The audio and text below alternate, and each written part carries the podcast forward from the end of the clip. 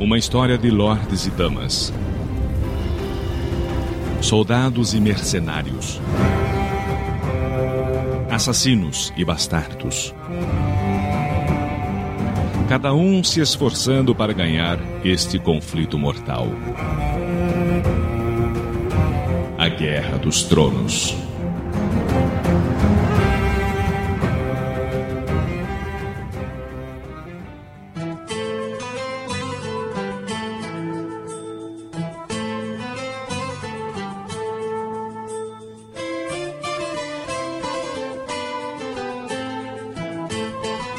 Isso aí, mais uma vez, falando aqui sobre Guerra dos Tronos, e dessa vez com uma galera muito joia, a começar pelo Valmart, chefe da Guilda dos Mercadores de Bermuda. Olá pessoal, eu sou o Valmart, um grande mercador de Winterfell, e eu vendo roupas, vinho e prostitutas. Uh. Oh, e também com Lord Caltoró de Pauta Livestown. E aí pessoal, sou o Lord Caltoró de Pauta Livestown. O meu símbolo da minha casa é um touro postando filmes e meu lema é filmescomlegenda.net espalhando cultura na internet. Quero avisar a todos que estou num novo negócio, estou criando corvos, porque corvos são os novos e-mails da Terra.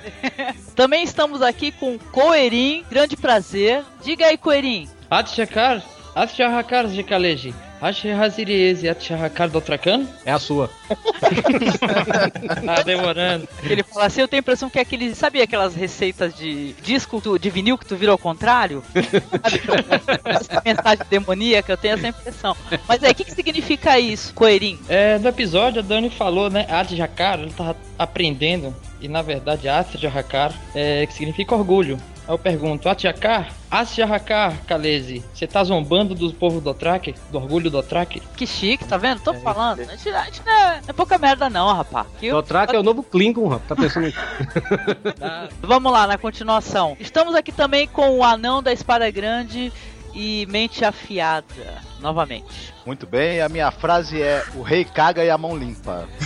Também estamos aqui com Caetano da Muralha, muito prazer pela primeira vez. Olha aí, obrigado. Ah, tô aqui de preto e aqui só passa quem eu deixar. Isso aí, rapaz, tem que se impor mesmo, tá certo. E também com o Rafael Bass, que é meio bastardo, guerreiro de nível épico. Opa, aqui é o Rafael Baz, meio bastardo, filho de uma meia grávida e um meio anão circuncisado, meio coxo. Uhul. é isso aí, aqui é Angélica Hellish, guardiã das masmorras de Winterfell, agora fazendo estágio em Porto Real. E olha, vou te falar que tem muito cara que vem aqui buscar patrulheiros da noite na masmorra. É isso aí, bora pro podcast.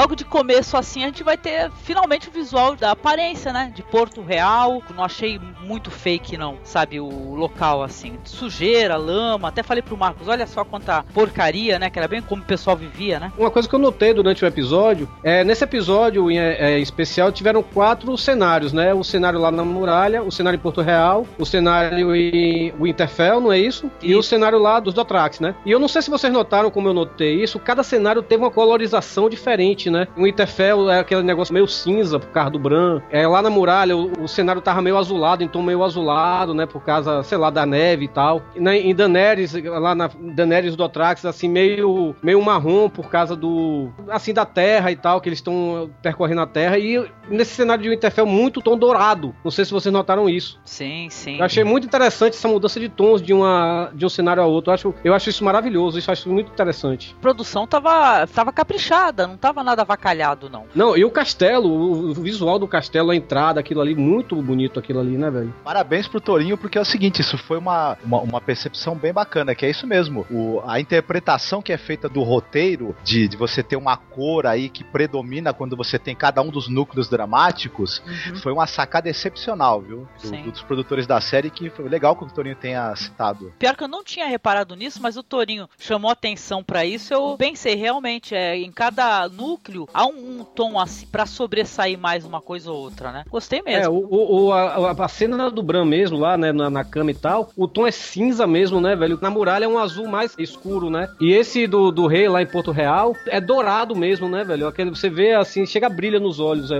tudo lá é magnífico, em contrastação com o Winterfell, né, que é mais cinza, né? Sim, sim. É que já tinha saído os wallpapers, né? Eu não tinha percebido no episódio também, mas nos planos de fundo que tinha HBO liberou antes, já dava para observar bastante isso, né? Tinha foto de Porto Real, como o, o Torinho falou, bastante dourado, e o Interfell também, meio azul, bem claro, e a muralha também com tons mais, mais claros.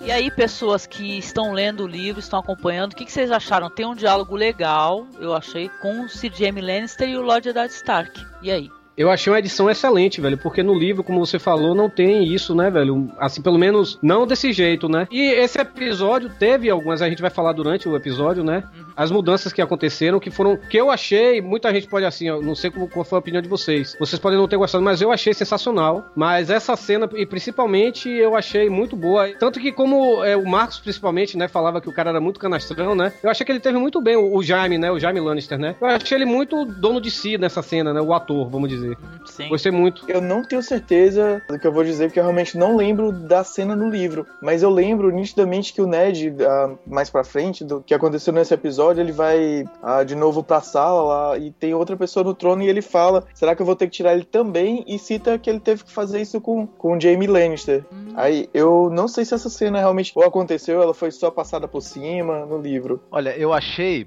perfeito essa, essa, esse diálogo entre os dois. Um, porque ela, ele coloca para quem não lê o livro, porque eles também estão fazendo a série para pessoas que acabaram, por algum motivo, não leram o livro, não conheciam. Então ela é, acaba elucidando um pouco da raiva, da animosidade que a gente percebe que o Ned tem em relação ao, ao Jaime. É, acaba falando um pouco de como que o rei Robert chegou ao poder, como é que era o que aconteceu com o rei anterior e tudo mais. É, define um pouco da personalidade traiçoeira do Jaime. Isso isso tudo na mesma cena e ao mesmo tempo eu queria dizer que eu concordo com o Torinho, o ator que vive o Jamie, ele tá crescendo bastante ao longo dos episódios aí, a atuação dele tá ganhando peso e tá se tornando bem mais convincente. Essa cena foi excepcionalmente bem colocada, principalmente para quem tá vendo a série e não leu o livro. Eu achei legal porque, por exemplo, eu não cheguei a ler o livro, não tenho nem noção de como que é o livro, então foi bem explicativo para mim. E tem um detalhe também que é, é capa da, da, da série do que é, que é o trono. Aí você percebe que eles estão conversando e tem um trono atrás. Aí você vê bem legal o trono, porque é, não tinha aparecido o trono antes. Aí você, pô, eu, por exemplo, eu vi e achava, pô, tem um trono lá e eu não sei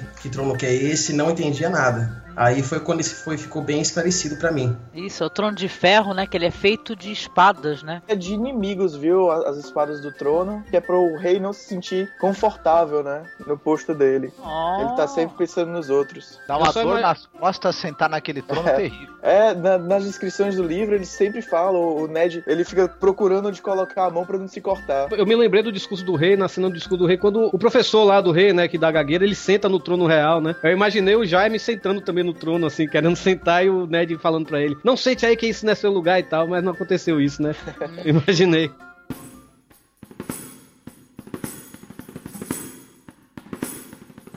Jaime, ele é o conhecido como regicida, né? Porque ele assassinou o, o rei anterior, né? Que em inglês fica bem melhor, né? Kingslayer. Slayer! É.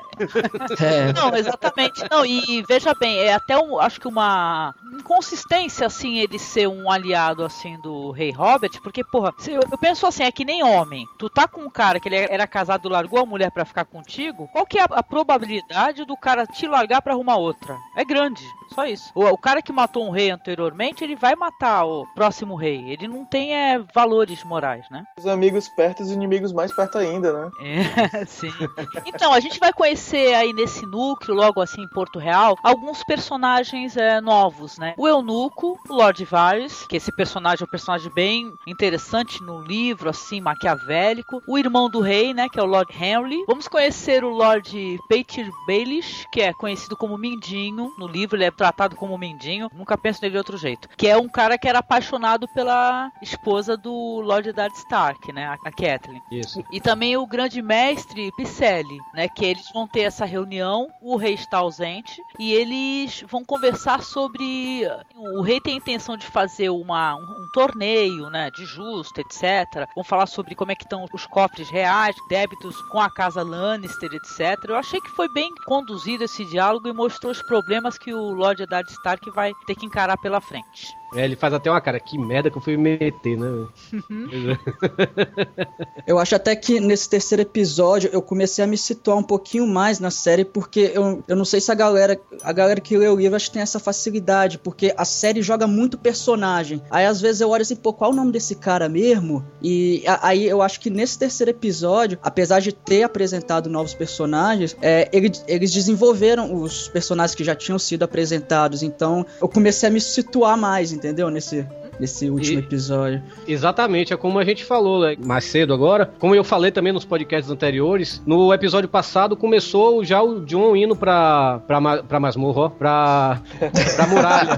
pra muralha, é, pra muralha e não explicando, não teve aquele, aquela discussão dele ir ou não ir e tal. E dessa vez não, já começaram a explicar, ou seja, esse episódio parece que foi feito pra pessoa que não leu o livro, né? Foi, teve muitas coisas muito bem Isso. explicadas e muito bem explicadas mesmo, né? Sem enrolação, falando Pode assim, até- ó, é isso. Oi, Pode diga. até ter sido assim, porque eu, eu acho que na entrevista que eu vi do autor, ele falou que tinha assistido os dois primeiros episódios. Então vai que te- teve uma distância entre o segundo e o terceiro, e eles foram aprendendo com os erros, né? Com certeza. E mostra também como que o governo do, do rei é ruim lá, né? O que, que o Eddard vai ter pra encarar pela frente? Ele vai pegar um reino que tá devendo milhões, né, pros Lannister lá, justamente, que é uma casa muito rica, né, a casa Lannister. É, o rei não para de gastar, e olha que quando o rei começou esse reinado, ele tava com os cofres cheios. Ele não tava com os cofres vazios, né? Ou seja, ele é um perdulário do caramba, um bom vivan que o reinado dele tá indo à ruína. Os cofres totalmente vazios, né? Não, eu achei interessante nessa cena como, apesar da tensão, apesar do Ned ter descoberto da dívida e tal de 6 milhões do governo, todo mundo faz questão de deixar ele bem confortável lá. O Vários falou, né, não, a gente tá aqui pra servir ao seu prazer. Mas é, a gente bem sabe, né, que ninguém é o que parece nessa série. Sim. Intrigas palacianas o tempo todo, né? Parecia mais uma mesa de pôquer lá, né? Você não sabe a expressão de ninguém e que ninguém tá, tá pensando nada lá. O Varys é no livro, ele é a primeira vez que ele é apresentado, ele é apresentado como um cara odioso mesmo, né? É a primeira vez que a gente vê ele na série, agora, nessa cena. Tanto que eu olhei assim, porra, velho, no, no livro ele é bem, bem menos é bem menos agradável aos olhos, né, velho? Tanto diz que ele cheira a não sei o quê. E por sinal, o ator é igualzinho como eu imaginei no livro, velho. Mais um, né? Ah, é? área. É. Olha. Igualzinho, aquele gordo careca e, e ceboso. Ah, eu achei a escolha do elenco muito boa, viu? Um grande elenco, legal mesmo. Primeira hora que o Ned acha coisa estranha com o John Ares, né? Que assim, ele achava que o John Ares nunca ia deixar um reinado se quebrar, né? Porque era uma pessoa muito inteligente. A mão anterior dava excelentes conselhos, mas o rei não escutava, né?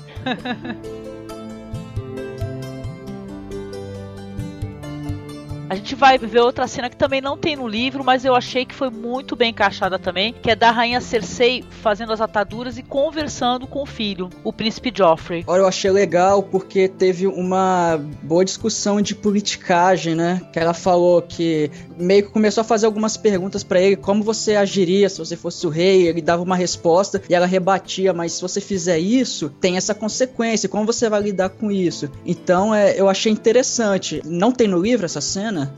Não, não, Não. tem, não tem. Ela é subentendida en- entre outros diálogos entre outros personagens, mas não tem. Ah, sim. Ah, eu achei uma ótima cena, assim, que mostrou, um, desenvolveu um pouco mais, né, aqueles dois personagens. No livro, vocês que não leram o livro, quem tá ouvindo a gente, vocês aqui que também estão participando do podcast não leram o livro, o livro é dividido em capítulos e cada capítulo é o nome de um personagem. E os capítulos são o Will, né, que é o prólogo, né, aquele menino que morreu lá no começo do livro, que o Ned decepa, não é isso? Isso. É, o Eddard Stark, a Catelyn, a Sansa, a Arya, o Jon e o Bran. E a Daenerys também, né? Só esses, né? Sim, exatamente. Ou seja, não tem capítulo da Cersei, não tem capítulo do Jaime, não tem capítulo do Rei Baratheon, não tem. Ou seja, a gente viu isso aí, que é, essa cena que tá... Não tem nenhum desses personagens que tem nos capítulos, né, que são a Cersei e o Jaime, é inédita, né, não tem no livro, é como a Angélica falou. Nem mencionado, pra falar a verdade, é, é jogado no ar, vamos dizer assim, aconteceu isso, tá entendendo? Uhum.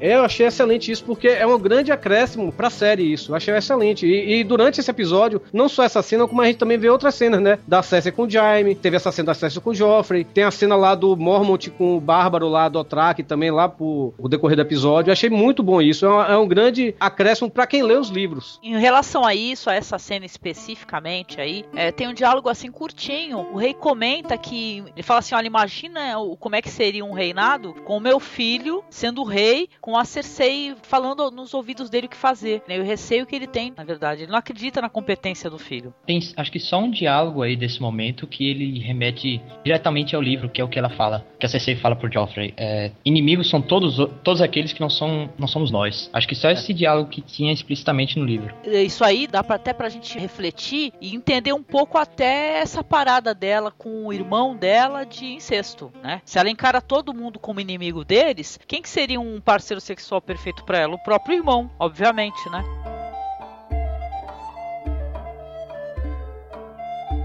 Aí a gente vai ter ali depois a área furando a mesa, gente. Meio serial killer. E aí? Quem nunca brincou daquilo ali quando era criança, velho? Eu já brinquei muito naquilo ali. Eu nunca fiz, que eu tenho medo, cara, de me furar. eu já me furei assim já. Nossa, tá vendo? Então, mas ela tava ali toda revoltada, brigando com a irmã, falando que odeia a irmã, odeia a Tali. O pai chega, até achei meio desconexo, ele chega dando uma boneca, né, pra Sansa, né? Uma mocinha daquela que praticamente tá, vai, tá prestes a casar, né? E todo dá uma boneca pra filha. E depois ele vai ter um momento, assim, um diálogo muito legal com a filha dele. Essa foi outra cena que eu gostei, porque no livro, pelo menos eu não me lembro de ter lido isso no livro, logo depois que o Ned mata a Lady, né, que é a loba da Sansa, não mostra qual foi o sentimento da Sansa em relação a isso, né? Se a Sansa ficou chateada com o pai e tal. E no livro mostrou, né, que ela tá ressentida desse negócio. Não me lembro se isso tem no livro.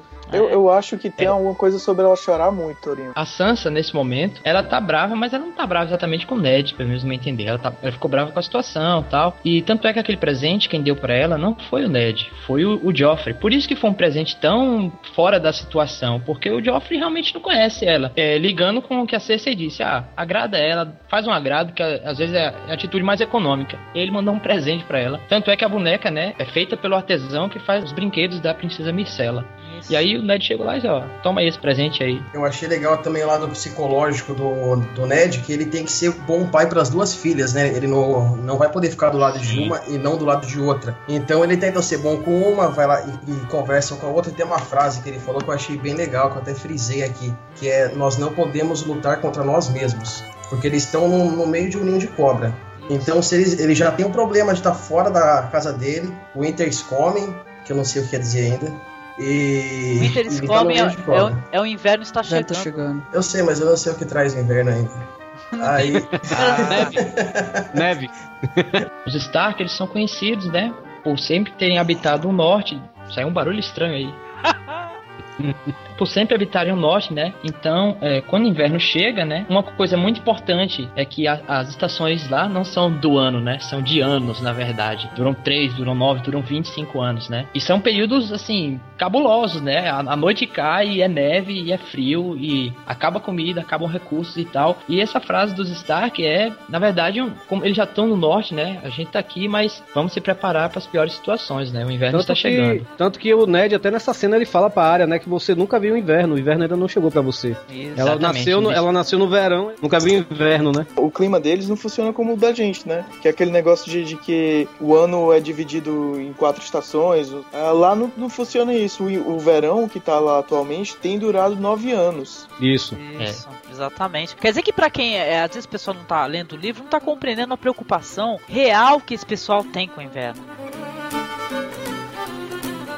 a velha ama conversando com o Bran que tá deitado lá, né? Tentando é, contar histórias para ele, tentando animá-lo, e ele muito marrento, ah, não quero, não gosto, falando que quer ouvir histórias de terror. E ela começa a falar justamente dessas histórias assustadoras, falando dos White Walkers. Como é que é esse período, porque ela é uma senhora muito idosa, esse período do inverno, o longo inverno que eles têm, né? Que ela, inclusive, nesse momento, ela me lembrou muito aquela velha do Arrasta-me para o Inferno. Acredita? troço desse. Rapaz, é, é, esse filme deve ter dado um trauma retado em você, porque acho que é a primeira, é a segunda vez ou terceira que você fala. Aparece uma véia num filme e você fala que lembra essa véia do Não, não, mas essa na hora que ela começa a falar com aquela ênfase, meu, ela ficou muito parecida com a velha do Arrasta-me para o Inferno. Isso aí eu chamo de velhofobia.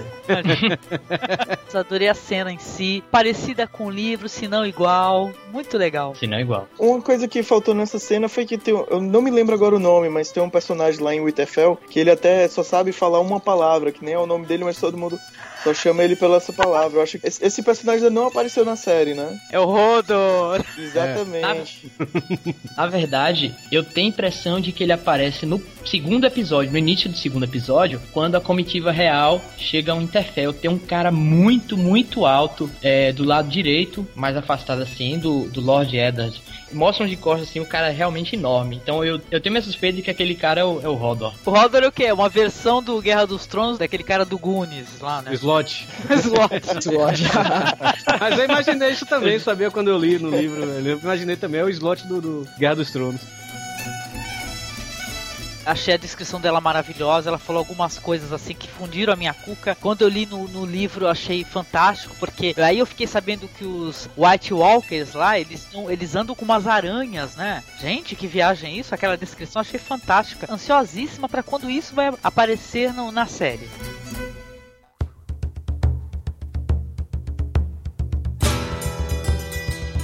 Seguida, aqui a gente vai ter a Cat e o Sir Roderick Cassel chegando finalmente em Porto Real, né? Senti uma faltinha, né? Coisa de, de fanboy e tudo, né? De fangirl. Os barcos, obviamente, e tal. Mas eu até por questões de, de Poxa. custo de produção, eu compreendi que não deu pra fazer isso, né? Interrompidos ali pela guarda real, que dá ordens pra eles irem pra um outro lugar, né? E ela fica furiosa, que quando ela chega no lugar, o que que é? Bordel, né? É, o puteiro. Pois é, cara, tá lá um mindinho, tem prostitutas. E na série, os caras já deram a entender que o prostíbulo é dele, né? E no livro, não, nessa parte ele tava pensando, achando que era um bom negócio, pensando em investir. Vem cá, o cara é dono de uma rede de prostíbulos e o, apelido do cara é Mindinho? Que, que história é essa, hein? É, dá, dá pra imaginar que alguma coisa tem, né? Será que foram as, as- as funcionárias dele que deram esse apelido? É, com certeza o teste do sofá não é dele. E eles vão ter aquele diálogo lá que a partir daí vai ser muito importante, assim, pelo menos pra esse personagem da Catherine. Ela vai conversar com o Mindinho, vai aparecer esse eunuco novamente, que é o Lord Varys, né? Ele falando que um passarinho, né? Contou pra ele que ele fala que tem passarinhos, né? Ele tem espiões em tudo quanto é lugar. E ele, já tá, sab- ele já tá sabendo do. Exatamente. Ele já tá sabendo que ela tá com a adaga. Ela levou a adaga pra poder mostrar pro Lord Eddard Stark. E aí o, o Mindinho fala pra ela que na verdade a adaga era dele. Só que ele perdeu numa aposta pro Tyrion, né? Nessa cena a gente se toca que naquela na cena do episódio passado, quando tiram a corda lá no meio dos cachorros, né? A adaga dele foi roubada ali, né? Pelo menos eu, eu notei isso. Sim. Exatamente, exatamente. Quando ele acorda, você tem a impressão que ele põe a mão assim na cintura que tá faltando alguma coisa aqui, né? Mas ele não fala nada. Pois é. Eu esperava o bordel menos escroto, ou mais escroto, pra falar a verdade. Achei o bordel muito bonitão, assim, pra ser um bordel. Tanto que a, a pessoa que tá vendo, quem não lê o livro, né, vai pensar assim, pô, por que ela tá com raiva de estar aqui e tal? Aí depois, quando ela vê uma puta saindo lá com os peitos de fora, ela- aí a gente vê, ah, ela tá no puteiro. Tem uma coisa também que, evidentemente, o Guerra dos Tronos é inspirado na Idade Média do, do nosso mundo aqui, né? Se você olhasse pra uma prostituta de centro urbano da, da Idade Média, olha, aquelas lá estão muito bonitinhas, viu? Estão muito bem cuidadas. Pois é. Eu acho que era mais zoada as minas nessa época, né? Vai ter o Jon Snow treinando, né, com os caras e tal, inclusive dando umas boas porradas, né? O moleque se saiu muito bem esse ator nesse momento. Eu achei que ele tava super bem. Ele treinando com os caras. A gente vai conhecer outros personagens aí, no caso o Sor Alistair Thorne, né, que é um braceba, né?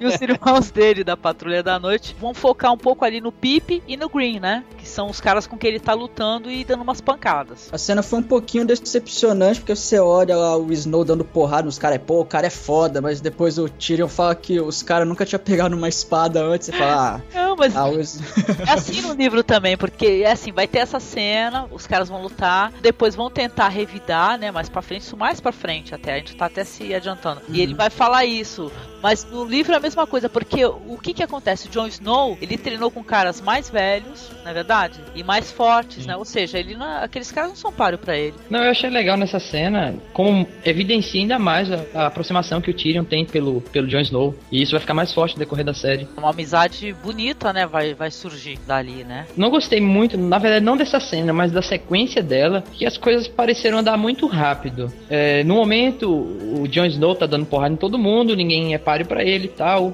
Tyrion fala aquilo, mas no final ele já tá amiguinho de todo mundo, o pessoal já tá rindo. Eu achei isso um tanto assim, ainda que o tempo da série seja mais rápido, talvez não tenha sido colocado no momento oportuno. A sequência dessa cena. Eu, eu tive a mesma impressão no livro também, isso, que ele ficou amigo rápido também no livro. Hum, eu não. É claro que tem umas modificações, é que a gente não chegou a, a, comentar sobre isso. Na verdade, quem conversa com ele sobre os problemas desses moleques aí não é o, o Tyrion, né? É o Armeiro e por aí vai, né? Por sinal, estão aumentando bastante o papel desse ator, né? Que faz o Tyrion, né? Graças a Deus, porque ele é foda. É, ele é foda, cara. Uma coisa que eu queria perguntar aqui, eu não tô lembrado no livro, mas por que o Tyrion foi para lá mesmo, hein? Pra conhecer a muralha, porque ele até fala assim, é a maior edificação do mundo e como é que eu não vou ter curiosidade de conhecer? Ele fala isso. Ah, ele ia queria subir na muralha ia... e, mijar do outro lado também. O principal motivo era esse, na verdade.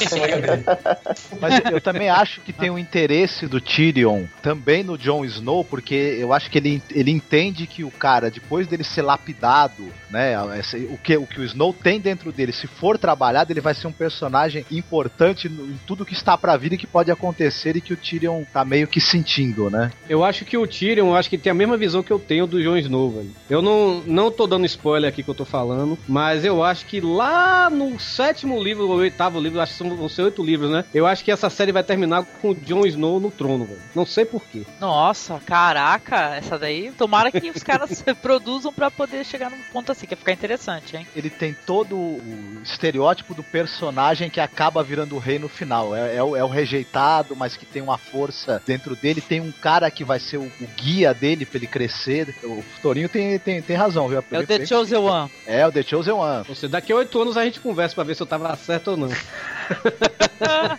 o Jorge R.R. Martin tá enrolando, vai ser daqui a 18 anos, né? Putz.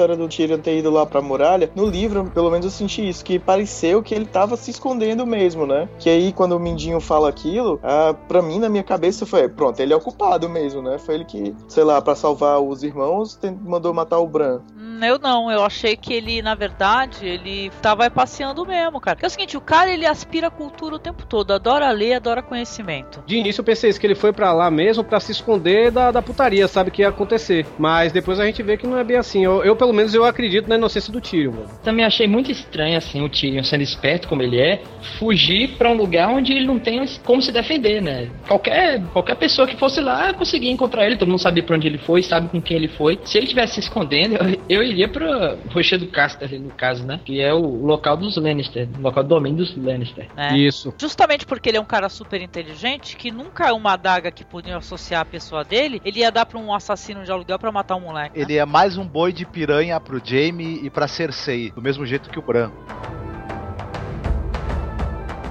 Na muralha lá é legal na parte do, do Snow, que ele é, ele é, tratado de tipo de igual mesmo, né? Tem uma parte lá que, o, que ele queria ir, já é mais pra frente lá, que ele queria ir pro cara, queria descer, aí o cara falou pra ele, não, você para descer tem que ter mérito, entendeu? Deu a entender que, que não, é, não é pelo nome dele que ele vai conseguir as coisas. Exatamente, é isso mesmo, né? Porque ele achou que ele ia chegar lá. Chega apavorando já, não é assim. Ele é tratado no começo como filho de papai, né? Porque ele é filho do Ned e tal. Por isso esse povo é doido pra pegar, meter porrada nele, né? Pode estarem chamando ele de Lord Snow, na verdade é um, é um, é um sarcasmo, né? Porque se ele é Snow, é. ele é bastardo. E o pessoal chama ele de Lord justamente pra, pra enfatizar a brincadeira. Exatamente, é um escárnio que estão fazendo, né?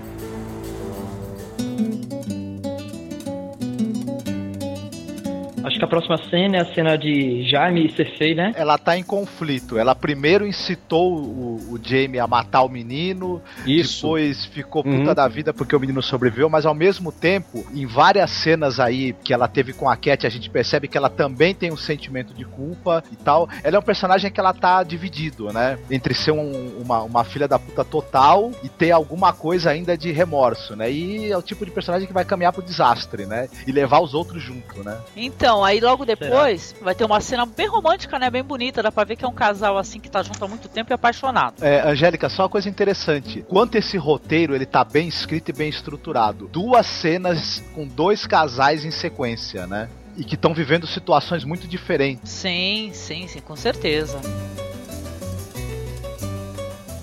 É logo depois que o Eddard fala pra Cat, ó, espero que ele ainda seja o homem que ele era. E a gente nessa cena vendo que ele não é. Duas paradas importantíssimas que mostra, cara, porque assim, nessa cena ele tá conversando com o Sor Barristan Selmy, né? Que esse daí também é um dos caras, foi pro lado do Robert Baratheon, né? Cara, ele ridiculariza o loirinho que tá servindo ele, porque ele é, ele é um das pessoas da família Lannister, cara, que no livro até surge uma preocupação, o Ned, ele fica preocupado pensando assim, olha só como o rei tá sendo rodeado pela família Lannister. Ele percebe, assim, que o rei, ele tá numa roubada. Ele ridiculariza o, o servo, aí depois chama o Jaime Lannister, ridiculariza ele também, fala, olha só como é que tu deve estar se sentindo, hein? Tu tá aí na porta aí, feito um trouxa, tendo que tomar conta do rei, o rei vai cagar, tu tem que Sim, ficar na porta isso mesmo. conta. E tudo esse cara que conversa com ele também é um cara que nem o Regicida também. Ele era um cara que também traiu e tudo, eles estavam contando histórias de guerra, né? Ele lembra do primeiro pessoa que ele matou. Isso. Aquele garoto, ele fala, é, se o garoto tivesse vivo, era capaz que a mulher dele tivesse infernizando a vida dele, que os filhos fossem ingratos, né? E que ele tivesse tendo que levantar várias vezes de noite pra mijar porque tá com a próstata inchada, na verdade, né? É, ele não sabe o que que é próstata, mas é- o motivo é esse, né? É, não, e eu acho que essa daí de repente é, é a, é a É a realidade dele. É, essa é a realidade dele, né? Que é a frustração dele, né? Porque o, o guerreiro, quando vira rei, ele, ele fica entediado. Isso, não, e no, no livro, várias vezes ele pega e fica expressando o desejo dele. Ele fala pro Ned: vamos pegar tudo que é nosso, vamos viajar pelo mundo, vamos sair por aí, brigar, arrumar treta, arrumar mulher. Tem uma cena naquele quadrinho O Príncipe Valente muito interessante, que o pai do Príncipe Valente era um rei que foi morto, o reino dele foi tomado, né? Uhum, sim. E ele depois, muitos anos depois, ele volta até o reino dele e encontra o tirano que matou o pai dele. Posto que o tirano tá na mesma situação que o Robert. O tirano fala pra ele o seguinte: olha, que grande merda que eu fui fazer matando teu pai, querendo ser rei, porque eu tô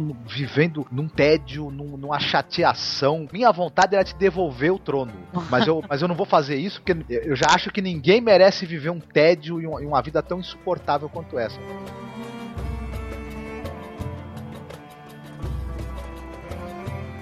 Vai mudar totalmente de clima e vai mostrar o Calazar, né? Que é o aquela Aquela doença de cachorro, né?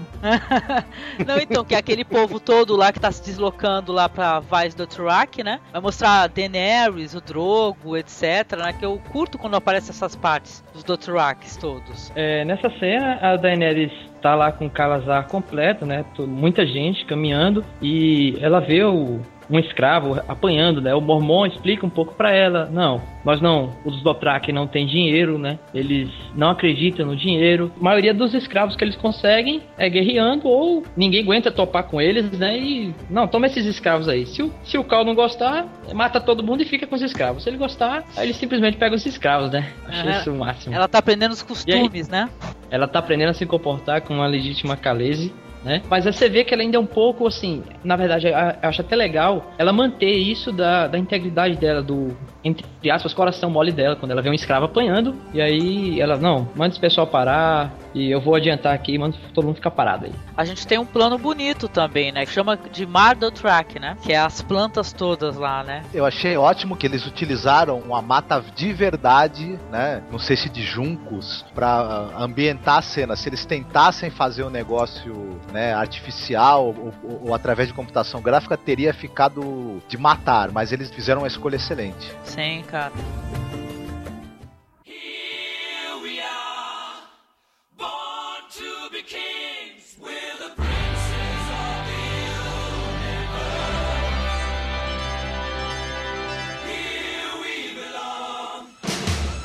E aí finalmente o dragão acorda, hein? Beleza, hein?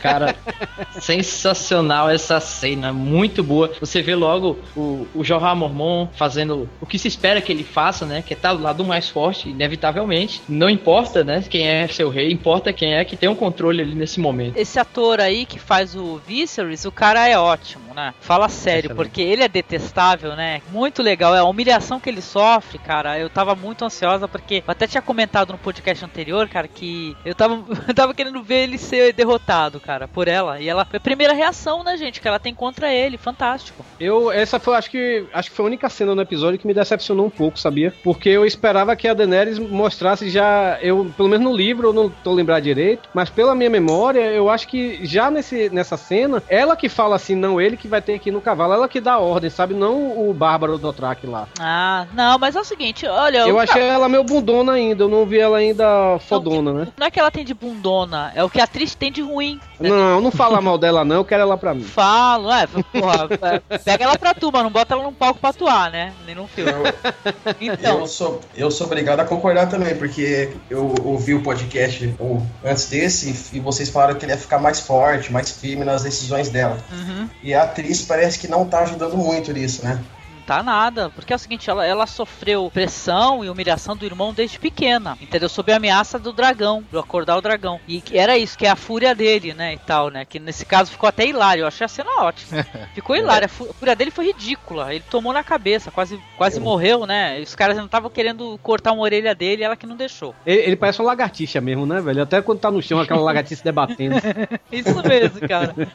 o que eu achei legal é que antes, no começo, você vê que ela era só uma, uma sombra dele, né? Isso. O que ele queria, ela fazia, agora que tá vendo a sombra é ele, né? Não, e se tem uma atriz assim mais expressiva, cara, essa cena ia ser maravilhosa. Melhor cena, ia ficar porque... a melhor cena. É, porque ela, ela, vai, ela começa a se voltar contra ele e ver o poder que ela realmente tem, entendeu? Que ele não se ligou ainda, o cretino, o que, que ela pode fazer para ele entendeu? Ele não tem noção do perigo, sabe? Ele obrigou a mina a casar com um cara super poderoso, cheio de guerreiro, e caraca, o momento que ela quiser, ela acaba com ele. É, o Viserys é um rei sem reino e sem exército. E agora a irmã dele se tornou uma rainha de verdade, né? Então ele é que tem que ficar esperto, né? Mas Ou seja, atriz, ele criou ela... um monstro. Isso. Mas infelizmente eu concordo com vocês. A atriz, a Emilia Clarke, ela, ela quase bota a cena a perder, né? Por não ter conseguido é, fazer essa transposição aí do momento que, ela, que a personagem percebe o que ela realmente realmente pode fazer e a posição que ela tem, né? Mas até quando ela pede pra tropa parar, o cara fala, ó, oh, você tá agindo como, como uma rainha, não sei o quê. Só que depois mostra que ela ainda tem medo do irmão, então te, teve essa dualidade nessa cena. Você vê que ela, ela tá numa posição de rainha, mas ao mesmo tempo ela ainda tá meio temente ao irmão, porque como vocês mesmo falaram, desde pequena que tem essa coisa do dragão e tudo mais. É, olhando por esse ponto aí, eu sou obrigado a concordar com você. Não tô mais decepcionado, não. não a, a, cena foi muito bem escrita, viu? As falas dela e a maneira como a cena foi levada adiante foi perfeito. Só, infelizmente, talvez a atriz não tenha conseguido passar tudo que ela poderia, mas em termos de da cena ter sido escrita e planejada, foi excelente. Não, ela não me incomoda, não. Não sei porque ela incomoda tanto vocês assim. Ela não me incomoda de jeito nenhum, velho. Duas coisas que eu gostei muito nessa cena, na verdade, nesse episódio, é que finalmente muito do track foi falado, né? Até o momento era uma, duas frases, nesse tipo falou bastante coisa. Nisso é, eu gostei bastante. Uma outra coisa, quando aquele Dothraki lá manda o, o Viserys ir descalço, existe uma questão ali cultural dos Dothraki. Não é somente andar a pé, mas os verdadeiros homens, os homens de verdade na cultura do Dothraki, eles andam sobre cavalos. E no momento em que o, o Dothraki manda o Viserys andar descalço e caminhar sem o seu cavalo, ele está falando justamente isso. Você não é homem o suficiente pra gente, pros nossos padrões. Sim, cara.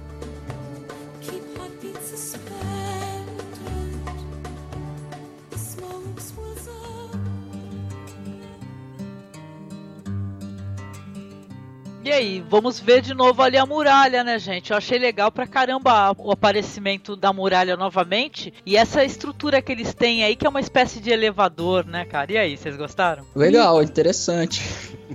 Eu achei meio. Eu achei meio, meio forçado, porque um cara só levar ele até lá o topo é meio forçado, você não acha, não? Eu acho que não é um cara só, não. Apareceu um cara só? Eu acho que eu vi um cara só, se não me engano. Não, porque no livro eu acho que é mais de um, né, gente? Confere. Elele, eu tô com três pessoas, lembro, ó, tô, com- tô com quatro lembro, pessoas não. que leram o livro. É, Vocês não porque eu sou lembram? diferente, eu sou indiferente essa cena porque eu acho que essa parte da muralha ainda tá chata.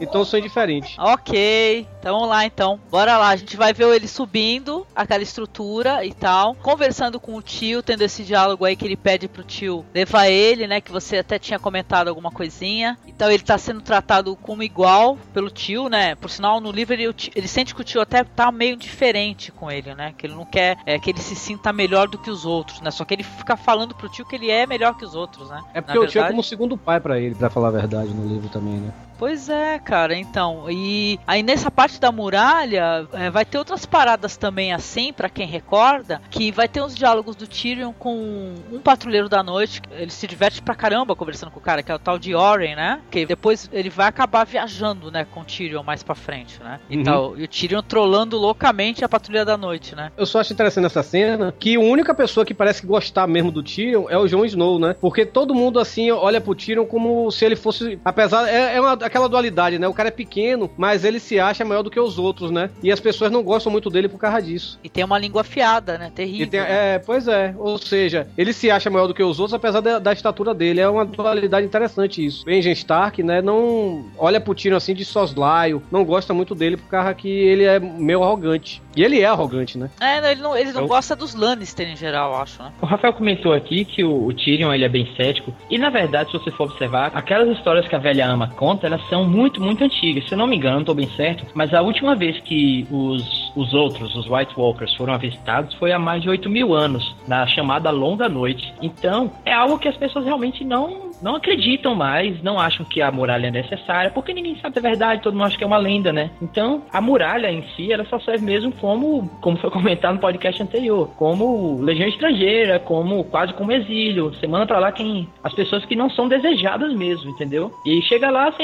incude na cabeça das pessoas que aquilo ali é como um sacerdócio, que aquilo é uma missão. Na verdade, a gente sabe que existe alguma coisa, não sabe o perigo que é, mas a maioria das pessoas não tá nem aí pra isso. Vou falar, de boa, eu gosto das cenas que aparece a muralha. Não sei se é por influência do livro, mas os diálogos que rolam na muralha eu acho legais também, entendeu? A história tá se encaminhando, galera. Esse pessoal da muralha vai ser muito importante. Principalmente quando esse inverno que o pessoal fala, ele chegar, não é verdade? O que eu acho meio, bem intrigante na, na, na cena da muralha é que, por exemplo, como eu não li o livro, eu não sei se tem monstro, se tem esse pessoal de branco ou não. Então dá aquela dúvida enorme. esse pessoal de branco pareceu que é com... Aí- Mulher de aí- branco. Aí, eu aí a, a gente tá assistindo e fica pensando, nossa, mas será que tem isso mesmo? Será que não? Porque do jeito que, que tá indo, é, é tudo tão meio que normal, entendeu? Sem nada, fan- sem nada fantasioso. Pô, não, mas a gente já tem spoiler, né? Porque a gente sabe que existem, né? A gente viu no Obrigado. começo. Já, eles aparecem, eles aparecem, só que não apareceram ainda. Mas eu quero que eles apareçam com aquele visual que a velha falou, cara. Que aí vai ser de arrebentar. Vai ser o Walking Dead. Walking Dead. No acampamento do Track, vai ter a Daenerys treinando, né, o seu vocabulário, né? Qualquer hora ela vai ficar tão boa quanto o Coelhinho aí, né, Coelhinho? Não, eu sou horrível, mas ela é muito ruim. Eu não sei se ela finge de burra e fala bem ou se ela finge de burra e fala mal. Porque é até um detalhe que eu gostaria de comentar. No fórum, o pessoal tá comentando que os atores falam muito errado do Dothraki. Foi divulgado alguns, ah, alguns guias de pronúncia básico, mas o pessoal fala com muito, muito. O pessoal fala com muito. Accent, como é que é o nome? Sotaque. Eles falam com muito sotaque, falam coisas erradas. Gente, mas essa linguagem existe ou não, porra? Parece élfico. Estão falando élfico errado. É, é, é o seguinte, o, o George Martin, ele fez algumas palavras, algumas frases e tal, mas ele confessou, ó, eu não sou um grande linguista e tal, eu não, não sei fazer língua. Tanto é que nas partes do livro que existe a fala em Dothraki, ele simplesmente diz, aqui eles estão falando em Dothraki e esse é o sentido do que eles estão conversando. Mas a HBO, para ser realista, ser fidedigna, ela é, ela contratou um linguista e falou, ó, faz aí o idioma pra gente, tem essas, essas palavras dos livros e faz aí, baseado nisso aí. Aí O cara tá desenvolvendo, tá, tá adicionando elementos da cultura dele. Existe o traço cultural na língua e o cara tá desenvolvendo. A língua hoje já conta com cerca de 2.500 a 2.700 palavras. Mas a, a língua tá sendo desenvolvida aí e tem um pessoal que. Que tá interessado, eu sou um deles, eu, eu sei muito pouco. Tem Ah. muita gente que sabe muito mais do que eu, mas no final do, do podcast eu deixo o endereço pra quem quiser saber mais. Opa. Não, e é bom que isso, isso mais 2,50 paga um cafezinho, né? Falar do track. é ou não é? Eu, eu tô vendo a gente tatuando o seu nome Totrack daqui a pouco. Ah, não duvida não. É, o, grande, o grande problema, cara, na verdade, é eu acho que não vai ter escrita, né? Porque é extremamente falado. Ele não, eu, não, eu não sei se eles estão domínio da escrita e tal, mas infelizmente não vai ter um escrito do Track, né? Mas eu pretendo adotar o nome do Track, não sei se eu vou tatuar. Coelhinha? Você é coelhinha? Não, eu vou mudar porque as, as piadas são muitas. Tem uma teoria como é que os caras estão criando essa linguagem aí. É tudo rodando o disco pra trás, cara. Porque tá muito parecido, ele pare- parece muito, brincadeira. Fala É aí, árabe, rapaz. É árabe. Tiver lá, lá, uma-. Eu proponho que se Não, tiver uma existe- segunda temporada, a gente grave todos os episódios, os podcasts sobre ela em Dotrak. Olha aí, rapaz. Pô, Velho, velho, já deu, tá. velho.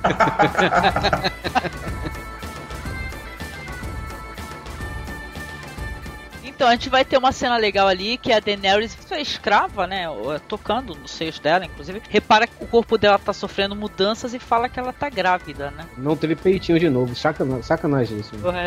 Tem que escutar isso em todo podcast. Pô, mas a HBO bota peitinho, velho. Tem que mostrar peitinhos, pô. Só teve da puta ali, velho. Da puta não, da profissional Oi. do sexo. E Tá que era, o- que era o peitinho animal, hein? Não, pra, você. não, bom, bom, não vamos estender o assunto do peitinho, mas só vamos concluir assim que te- teve uma parte de peitinho, o Torinho não falou absolutamente nada que tinha peitinho, né, Torinho? Só reclamou do puteiro que achou que era chique, vai vendo, hein? Mas quando tem, a gente não tem o que falar. O teu problema é reclamar quando não tem. Ah, sei como é que é. Então, Peitinho não se fala, peitinho se pega, e fala muito em peitinho, não pega nenhum, viu? Ah, não é bem assim não, papai.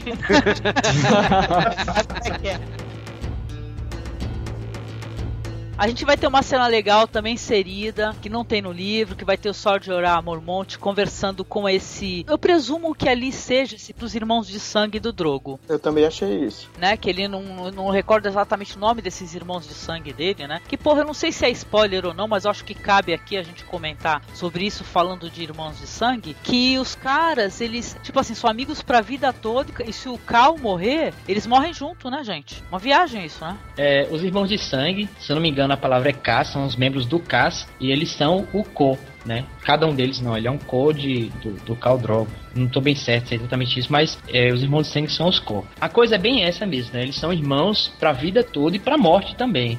A não ser que seja pra vingar, né? Se o cara for assassinado, eles vivem o suficiente pra poder vingar É. o Cal. Quer dizer que quando um, um cal dos Dothraques fica doente, é aquele monte de irmãos dele vindo dar sopinha pra ele, remedinho, porque se o cara morrer, tamo lascado. Não, mundo. não, na verdade, na verdade, o interessante é quando tem dois irmãos de sangue, que aí o Cocô. Puta merda. Ai, que pariu. O negócio não tá É. bom hoje, hein? Tá horrível. E assim, é, chegava num nível de eles terem que com, compartilhar até mesmo a- as esposas. Não, não aconteceu com o Khal Drogo, né? Porque ele é, ele é extremamente grandioso, ele nunca perdeu nada e tal, mas isso já aconteceu em outros Calazars. Então, é, rendendo um pouco dessa é, conversa que tem do Sword Jorah Mormont, depois vai uma escrava ali falar que a Khaleesi quer comer algo diferente, neguinho sugere cachorro, outro cavalo, outro blá blá blá, até que o, o Jorah sugere que se mate uma cabra pra ela, né? E aí vocês sacaram ali que tem um olhar ali que eu acho que não é spoiler, né? Porque isso daí já foi falado durante a série, que esse esse Jorah, ele foi é, afastado, né, por traição, né, pelo Uhum. pelo clã Stark, né? E quem é o pai dele, por sinal, é o comandante da muralha, né? Que é o Mormont lá que é da muralha. E tudo ele tem esse desejo intenso dele poder é cair nas graças novamente do rei, né? Aí o que que acontece? Ele faz um olhar assim quando ele fica sabendo que ela tá grávida, né? E fala que tem que ir pra outro lugar. Então, mas olha, isso, esse ator, o Ian Glenn, que é um excepcional ator, isso é que é saber fazer um personagem ambíguo. Ele tá guardando aí intenções que a gente não conhece direito, mas às vezes num olhar ele, ele consegue expressar isso de, de maneira perfeita e muito eficiente. Pena que nem todos os atores da série têm essa desenvoltura toda, né? Mas não só ele, como o, o ator que faz o pai dele é um excelente ator também, aquele cara. Ele ainda não se mostrou muito nessa série ainda, Nossa. mas aquele ator, eu já vi vários filmes com ele, eu não tô lembrado agora, mas Ele é eu me lembro. coração valente. Coração que... valente. Isso, pronto. Excelente ator. A gente até comentou isso no episódio anterior. Anterior, né? A gente até falou, porque a gente pegou aquele diálogo lá atrás que o rei tava falando que tinha mais é que matar a Daenerys e o Viserys antes que ela começasse a parir, né? Depois que ela casasse com o Drogo, né? E aí? Agora ela tá prestes a parir, né? Exatamente. Caramba, eu não tinha me tocado disso, velho. Sim, então, É. porque ele que é um informante, na verdade. Não é spoiler pra quem tá escutando. E A gente já tinha tido uma dica disso anteriormente através dos diálogos do rei com o Ned, né? E tal, né? Uma, uma pergunta, Angélica, isso, isso no livro pra mim não ficou claro até então, assim. Eu ainda não terminei o primeiro, mas não tinha isso já tão entregue, né? Eu deduzi daí e na série ficou até mais evidente, né? Pois é. Bom, eu, na verdade, No livro eu fiquei em dúvida se era o Jorah ou se era algum dos muitos passarinhos do Lord Varys. é. Ah, mas eu acho que os passarinhos dele não chegam nos Dothraki, não, cara. Acho que dificilmente. É, Entendeu? é um O único que tá lá que fala língua comum, por sinal, né? além do Dothraki falar língua comum, sem ser a Daenerys e o Viserys, é o Sor Jorah Mormont, né? É. Se chegar passarinho lá, eles vão matar e dar pra Daenerys.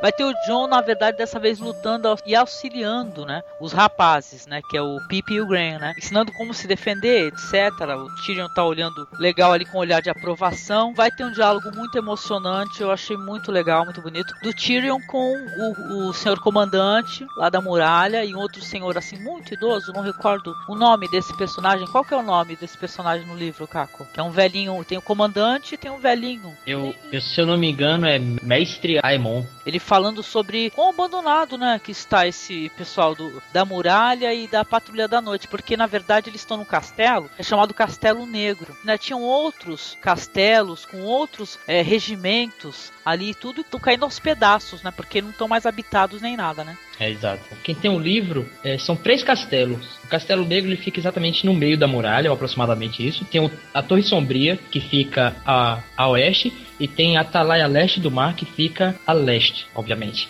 E só, os que, só o que está habitado agora é justamente Castelo Negro, que é o do meio. E eles têm menos de mil homens, e a muralha é surpreendentemente enorme para os dois lados ainda. A gente teve um plano bonito da muralha, né, em várias vezes, né? E tal, é, é muito espaço pro pessoal poder conseguir proteger, né? Então isso daí vai fazer falta mais pra frente. E justamente eles pedem ajuda, eles falam pro Tyrion auxiliar, os, falar com a rainha e apoiar o pessoal da Patrulha da Noite, falando justamente de todos esses perigos e a proximidade do inverno, que quando ele chegar realmente o bicho vai pegar pra todos, né? E eles têm que estar prontos, né, pra isso. Esse suspense, né? É, Eu, eu acho, eu acho que essa cena no livro tava bem melhor, assim, porque isso acontece no meio de uma festa, que tá todo mundo ah, naquela briguinha amigável com o Tyrion, né? Mestre Aemon, né? Começa a elogiar um ao outro, e aí ele faz esse pedido no final. Também na cena do Jon Snow, uma coisa que eles pularam no livro, espero que eles não, não tratem isso depois, eu esteja sem querer dando spoiler, foi a história do treinamento que ele começa a dar, que o, o cara que é o treinador oficial, ele diz que John nunca vai conseguir treinar aquelas pessoas pra chegar no nível que ele tá, né? Que seria mais fácil ele ensinar o fantasma a dançar, a fazer truques, né? Isso mesmo. E ele aceita o desafio, né? Ele fala, olha, eu vou conseguir treinar. É- Quero ver os saltos do fantasma, coisa assim. Né? Isso mesmo. E dá a entender que ele e esse treinador, eles vão ser grandes inimigos ali, né? Uma competição, talvez, né? Isso. Então, aí a gente vai ter de novo os Dothraki, assim, muito brevemente, mas é uma cena muito bonita, gente. Que é ela deitada com o Drogo, né? E tal, entre várias peles, né? O P tá totalmente de olho ali, né? Mas esse Jason Momoa só tá se dando bem na série, viu? Ele, ele é entrutado com os produtores, eu já falei. Pois é, não, e dessa vez tem ele falando alguma coisa a mais que não, né? Finalmente, o gruindo, né? Que ela fala em Dothraki pra ele, falando que acha que é um menino. Aí até beijando o cara é ruim, né, velho? Ele faz um, be... faz um beicinho do tamanho do gigante, né, pra falar a verdade. E eu, eu tenho uma dúvida também. Eles beijam lá mesmo ou foi ela que induziu, que ensinou ele a, beijar? Aí eu acho É. que ela ensinou porque ela recebeu um treinamento ali de uma das Isso. escravas, né? Uma parada assim, né? Eu acho que ele não beijava não, cara. Eu acho que ele era só aquela parada mesmo que ele fazia assim por trás Cachorrinho, né? e tchau, acabou. Ele tá mais pra antes, as preliminares, ele fala lambe a minha barba. Nossa. Qual? O cara é bárbaro mesmo.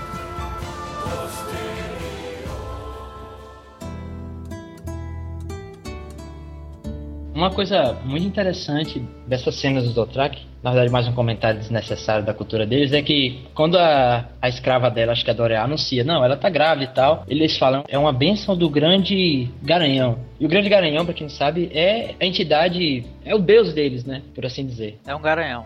Não, é isso Eu mesmo? só, eu só pensava no Rock Balboa nessas horas, porque o Garanhão Não, é é- italiano. É um, não, é um...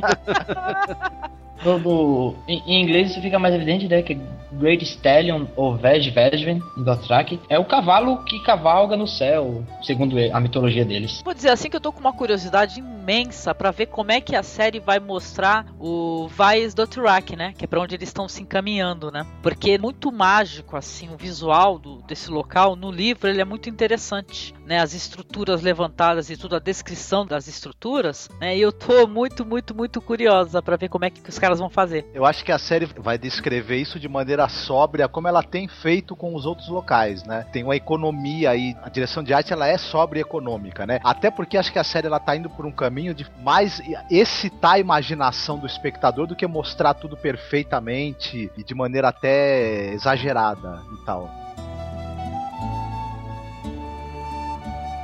Então, o pessoal na muralha vai estar ali se despedindo. O Tyrion conversando com o Jon Snow, né? Que é uma cena muito bonita, muito pungente, né? No livro. É bonito, ele percebe que o Jon realmente gosta dele, né? Quando ele chega e fala assim: Olha, que pena que você tá indo embora. Se você vai passar pro Winterfell, você, por favor, você expressa pro meu irmão Bran a saudade que eu tenho dele e que logo eu vou visitá-lo. E o anão, ele fica contente, né? Porque ele é muito É. cético, né? E tudo em relação a todos. Ele acha que é muito ridicularizado. E ele percebe que o John gosta dele de verdade. Legal isso. Uhum. Eu gostei disso. Eu senti isso também, Angélica. Verdade. Sim, sim.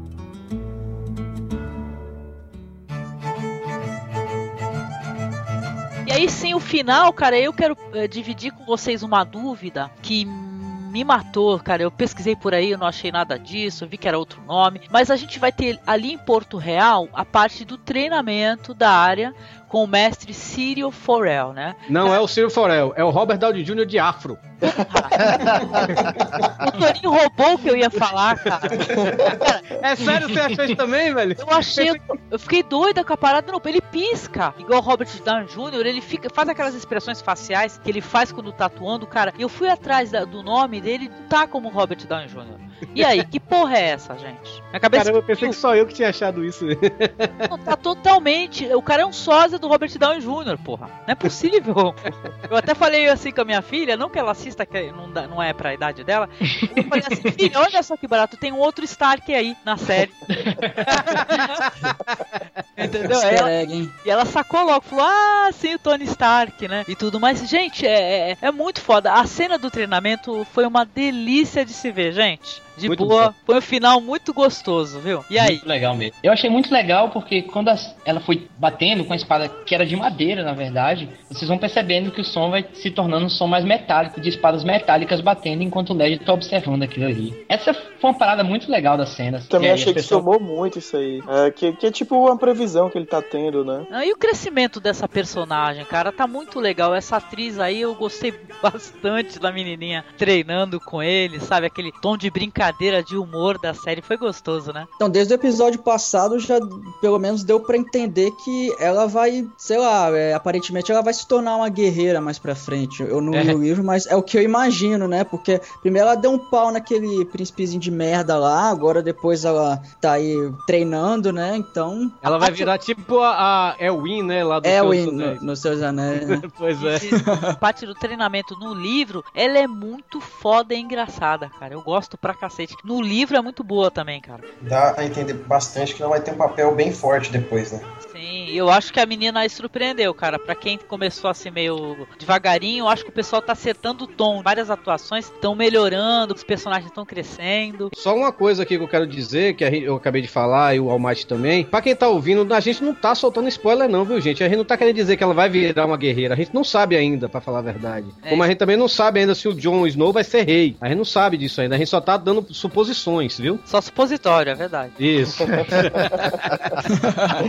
Mas Pois é, aí a gente vai ter o Lord Eddard Stark que vai aparecer observando. E isso é uma coisa muito legal, que aí, cara, você vê a diferença entre um bom ator e um péssimo ator, né? Porque assim, ele chega, ele começa a sorrir, vendo a filha se divertindo, a filha se movendo, fugindo e tudo. Vai aparecendo no semblante dele a preocupação. É, ao É, mesmo tempo em que o som das espadas de madeira se tocando, vira primeiro o som de duas espadas é, de metal se tocando, depois vira o som de muitas espadas, ou seja, o som de uma batalha mesmo, né? Porque Caralho, eu não aprende- notei isso. Caraca, malandro. Porra, isso já que... tá antevendo um futuro pra filha não só de duelos individuais, mas de talvez um dia estar no meio de uma batalha como ele já esteve muitas, né? Ele Eu sabe vou- como é ruim isso. Eu vou ter que rever isso daí, cara, porque eu não consigo Dois. lembrar. É, tem que rever o finalzinho, cara. Digam aí no- nos comentários, galera, se vocês ouviram isso nos áudios aí. Os barulhos das espadas aumentando conforme a cena vai terminando.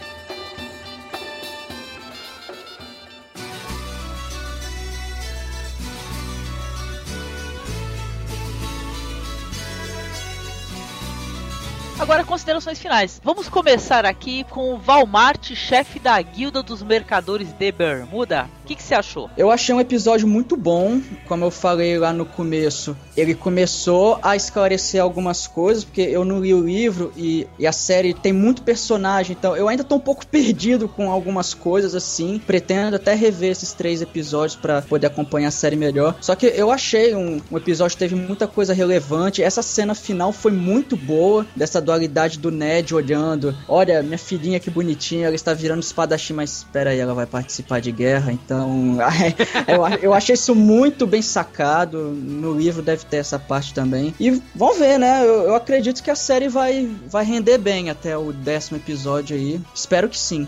E uma coisa até legal que eu esqueci de comentar foi na hora que o Ned tá conversando com a Arya lá no meio do episódio, ela questiona por que a, a Sansa vai casar com aquele idiota. Aí você vê, né, essa, essa questão da cultura, da realeza, dos casamentos arranjados. Teve muito disso nesse episódio, mostrando um pouco esse lado mais político das famílias reais e tal. Por isso que pra esse episódio eu dou nove husky siberiano e um chihuahua. Nove e meio.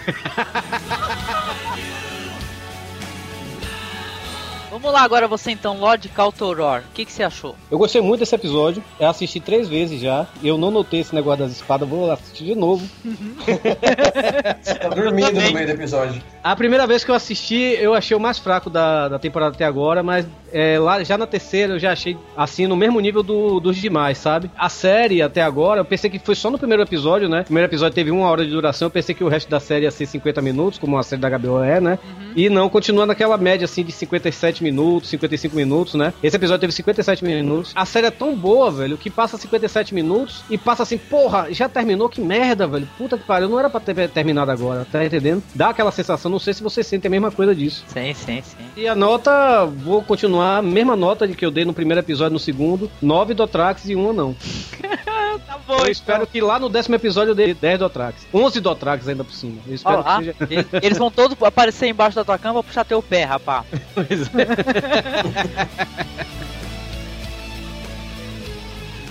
Vamos lá então, Rafael Baz, meio bastardo guerreiro de nível épico. Considerações, o que, que você achou?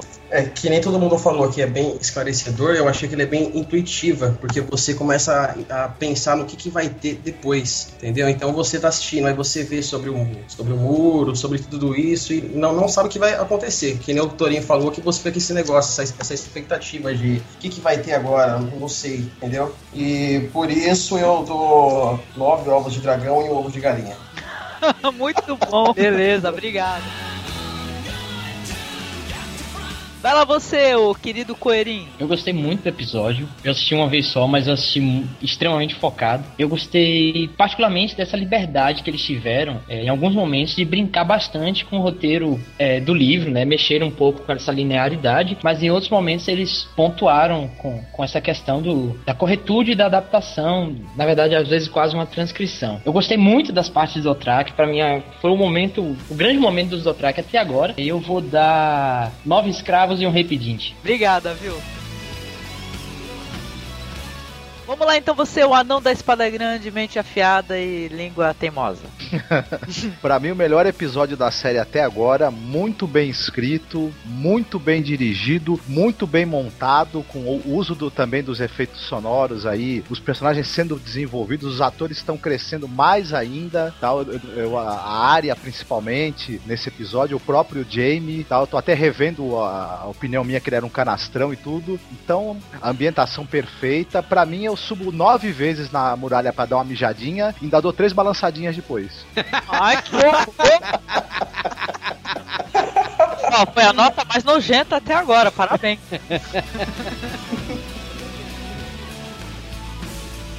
E você, Caetano da Muralha, o que, que você achou do episódio? Eu, eu lembrei muito desse episódio de Lost, assim, né? Aquele episódio que tem, tem muitas respostas, mas também deixa algumas perguntas, né? De certa forma foi bom, assim, né? Outra coisa que eu achei também, que eu tento sempre me colocar no lugar de, de alguém que não leu o livro, e eu achei que esse o ritmo foi mais aceitável, assim. Eu, eu tava achando que os outros estavam muito corrido, com coisas ah, pouco explicadas, né? Minha nota pra ele aqui da muralha são nove tijolos. Perfeito. Concordo em parte com o que, que todos falaram. Pensei que eu não fosse gostar quando eles ficassem mudando algumas coisas, sabe? Mas essas coisas aí não me incomodaram, eu achei legal, entendeu? A cena com certeza que explodiu minha cabeça foi a cena dos Dothraki, entendeu? Que eu tava aguardando com muita ansiedade. Adorei o desenvolvimento desse personagem da Arya também, sabe? E é claro, eu, como muita gente aí, eu tô aqui impressionada e deliciada com a atuação do Xambin, né? Já não é de surpreender, né, gente? Que esse cara ele é muito, muito, muito bom mesmo, né? Um grande ator, né? E não vi, viu, Torinho? Tô doido pra ver essa série Sharp aí se é boa, viu? Vamos ver se é legal. Mas olha, eu com certeza eu continuo. Eu sou uma pessoa totalmente do bem, tá vendo? Eu continuo dando tranquilo 10 espadas. Pronto, 10 espadas com nominho de agulha. Caetano da Muralha, primeira vez conosco. Da onde você é, Caetano? Estou aqui repondo o Germano, né? O Mano Araújo, do, do HCast. Também sou de lá.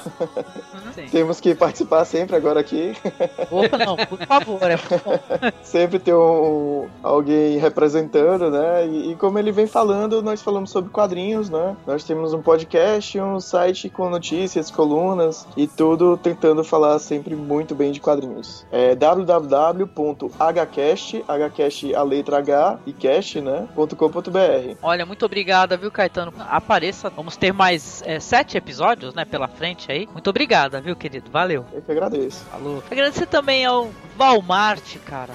Que na verdade é o Almighty, que é lá do profissional de bermuda. E aí, Almighty, fala um pouco do teu trabalho lá. Pô, então, é, nós temos lá o blog, o www.profissionaldebermuda.com. Lá a gente fala do mundo profissional de uma maneira geral, de uma forma mais um pouco mais descontraída. E ouçam lá nossos podcasts, tem o Free Talk Pro, que inclusive o, o Lord Carlos Toro participou lá falando da sua profissão de tradutor de peça de teatro. Ele, a- as peças que vão ser interpretadas lá em Winterfell. E, e até a- nossos amigos aqui, a Lady Angélica e o Anão Putonheiro, eles também já participaram lá. Lady Angélica. Falando lá de mídias independentes e tudo mais. Então, dá uma passada lá, ouve, deixe seu comentário que nós agradecemos. Interessante que os dois podcasts que eu. Os dois podcasts que estão aqui, né? O Caetano e o Almighty, eu participei dos dois últimos podcasts deles, né? velho? Então, Totalmente Rice Guy, o Torinho, olha lá. Não, eu não sou Rice Guy. Rice Guy é Dudu Salles, eu sou Vinagrete, já falei. Olha, Almighty, muito obrigada, valeu mesmo tua participação, meu querido. Pra quem tá com a gente, por favor, visite lá o Profissional de Bermuda, que é muito joia, muito legal mesmo, tá? E valeu, querido. Volte sempre, por favor. opa, eu que agradeço. Sempre um prazer gravar com a galera aí, conhecer o pessoal aí também. Valeu, gente. Agradecer também ao Rafael Baz, que tá com a gente pela primeira vez também, muito legal. Obrigada, Rafael. Fala um pouquinho, o que, que você anda fazendo por aí na net? Então, eu abri agora um blog sobre contos, que é, só que não são aqueles contos de, de fada, nada assim, é uma história mais real sobre o mais o psicológico das pessoas. Que é o En- Entre Pedaços, que é com C, sem ser cedilha, lógico, blogspot.com. Eu toco, sou músico, tenho umas, umas bandas aí, de- depois coloco o link no, no, no blog, banda de, rock, de tudo. Se quiser cortar, você pode cortar. Não, E. Vivo muito na, no Twitter e Facebook. Na- Nada demais. Ó, legal. Então quem quiser conferir o trabalho que o Rafael tem aí, seja como, a, como músico, seja como blogueiro, por favor, acesse os links aí do post. Muito obrigado, viu, Rafael? Valeu a tua presença, viu, querido? Eu que agradeço. Agradecer também, como sempre, é um prazer muito grande, essa simpatia, que é o Anderson Marques, né? Que ele é lá do Game of Thrones BR. Fala um pouquinho pra gente, pra quem não conhece ainda, sobre o Game of Thrones BR, Anderson. Faço parte lá do Game of Thrones BR, junto com a Lidiane, que infelizmente não pôde participar hoje, e temos um novo integrante lá, Felipe, já somos em três. Vocês vão lá encontrar muitas informações a respeito da série, dos episódios, comentários. O pessoal comenta bastante, ele é bastante interativo. E a gente procura sempre trazer notícias de, de, grandes portais ou de outros blogs relacionados a Game of Thrones também, certo? Para quem quiser visitar, o endereço é gameofthronesbr.blogspot.com Bom, é isso aí. Olha, muito obrigada, viu? Sempre trazendo muito conteúdo relevante, né? Detalhes a mais. É muito bom a tua participação, viu? Também tô aqui na, na, na torcida que sempre tem alguém do Game of Thrones, né, Torinho? Porque eles acrescentam muito, viu? É muito bom. O pessoal adorou. Teve uma grande aceitação a participação de vocês, viu? Muito obrigada. Ah, que isso, eu que agradeço. Opa. Agradecer também ao anão punhete. Opa, não, anão putanheiro.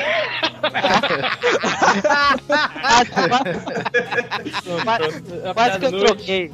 Quase que eu troquei o negócio. Então, na edição, viu? o seguinte: quem é putanheiro não é punheteiro, porque quem é punheteiro não é putanheiro. ah, é isso aí, isso aí. Então, mas te agradecer pela presença mais uma vez, esses comentários brilhantes, maravilhosos aí, atrás de um copo de uísque. Muito bem, o prazer é meu, o prazer estar aqui com vocês todos, conversando sobre essa série tão bacana. E é isso aí, visitem o Masmorra Erótica, né? Breve de endereço novo, né? Breve de endereço breve breve será.com olha aí novo, nome novo sempre falando de cinema do cinema europeu asiático do circuito mais alternativo das séries aí que estão fazendo sucesso ou que não estão fazendo tanto sucesso mas que são boas né de boa qualidade e trazendo esse pessoal aqui para vocês poderem ouvir também comentando né? Isso. Então, essa, uma das coisas mais brilhantes e mais bacanas que tem no, no Masmorra Erótica no, no, no Masmorra Cast é justamente a participação do pessoal que é desses podcasts aí que estão aí pela blogosfera, o pessoal se reúne aqui para conversar sobre assuntos interessantes. Olha, eu fiquei orgulhosa de você agora que você não falou podosfera, rapaz, você não tem noção. é, podosfera é o universo do pessoal que gosta de pé, né? E agradecer também ao querido Lord Caltoror, nosso amigo Torinho. Torinho, de onde que você é, Torinho? É, Torinho é do pautalivrenews.com.br ou então .com, tá, a gente tanto faz. É, estamos com um podcast novo essa semana, ouçam aí, é Odisseia de Morar Sozinho, né? Ensinamos, ou tentamos ensinar como é morar sozinho, dando, dando dicas e tal. Também estou lá no filmescomlegenda.net, espalhando cultura na internet. Você pode baixar Game of Thrones lá, que a Gabriel não ouça isso. E aqui, e, e, aqui do lado, Pederneiras, também eu faço, eu faço textos lá no Tosso Chanchada, podcast, né? De vez em quando participo do podcast com eles lá, né? E em breve o Rock 30 vai estar de volta lá no Jerimum Beta. Eu, Ivan Motosserra e mais uma galera lá falando sobre músicas em 30 minutos ou mais semanais de humor, música boa, muito legal. Então é isso aí. Olha, dessa vez eu juro que eu não vou soltar a piada do Volta Ivan nem a pau de Venal. tá, tá, tá, fica rendendo essa piada, né? Todo, todo podcast. Mas eu agradeço o Torinho que tá sempre dando essa força pra gente. O podcast também tá postado lá no Filmes com Legenda, né, Torinho? Muito obrigada. Tô e tendo muitos comentários lá, por sinal. Aliás, agradecer toda essa turma que dá retweet no, no Twitter. Entendeu? Que a gente tem muitos, muitos retweets. O pessoal tá sempre ajudando a divulgar, tá? Então eu quero agradecer você que tá escutando o podcast, te incentivar a comentar, divulgar esse podcast para outras pessoas e sabe, dar aquele retweet. Se você tem Twitter, retweeta o podcast que a gente tá sempre é, anunciando o podcast no Twitter. E é isso aí. Quem quiser mandar e-mail pra gente, pode mandar e-mail para contato.cinemasmorra.gmail.com eu deixo aqui no final um grande abraço para todo mundo aqui. E é isso, curtam a série, baixem a série lá no Filmes com Legenda, cliquem aí nos links aí dos podcasters participantes aqui para conhecer o trabalho deles. É isso aí, até mais. O cara mais underground que eu conheço é o Caldru.